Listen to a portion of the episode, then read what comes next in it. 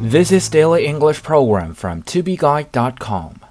The term for today is out of the blue. And blue is spelled B L U E. 我们知道 blue 这个单词除了有蓝色这个意思以外呢，还代表着忧郁。而我们今天学的这个 out of the blue，意思可不是走出忧郁的情绪，它的意思是 突然的、意外的。The job offer came out of the blue, and I had to make a choice immediately.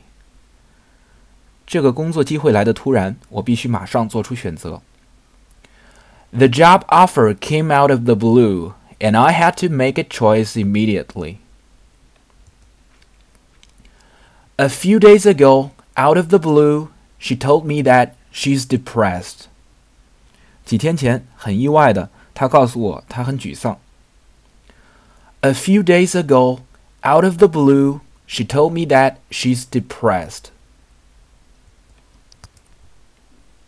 Hello, my dear listeners. Out of the blue, Christmas is coming. Although it's a traditional Western festival, nowadays in Shanghai, the city in which I live, more and more people are celebrating this festival. And uh, I don't know why, but people like to uh, do funny stuff here.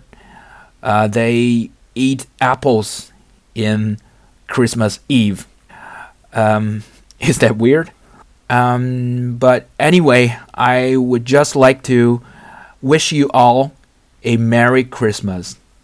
Enjoy this day. See you tomorrow.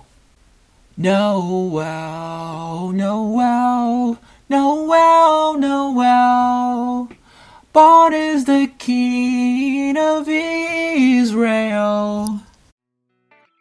For more video series of my show, please check out my website at tubeguy.com or follow us on WeChat.